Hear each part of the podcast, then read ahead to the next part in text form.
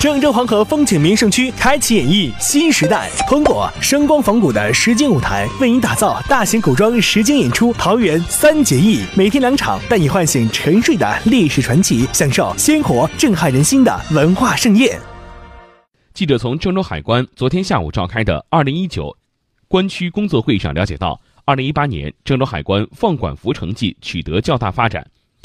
行政服务实现一个窗口受理，提交单证材料由一百三十二种减至四十种，协助完成美国农业部对我省禽肉生产监管体系等效性评价，助力我省熟制禽肉企业首次获得美国注册资格，新增备案出口食品生产企业一百零七家，总数保持中西部第一。此外，郑州海关在放管服上取得的成绩，还包括海关与市场监管部门年报合并申报、企业注册备案融入地方一网通办、双随机拓展至关税稽查、检验检疫等业务领域。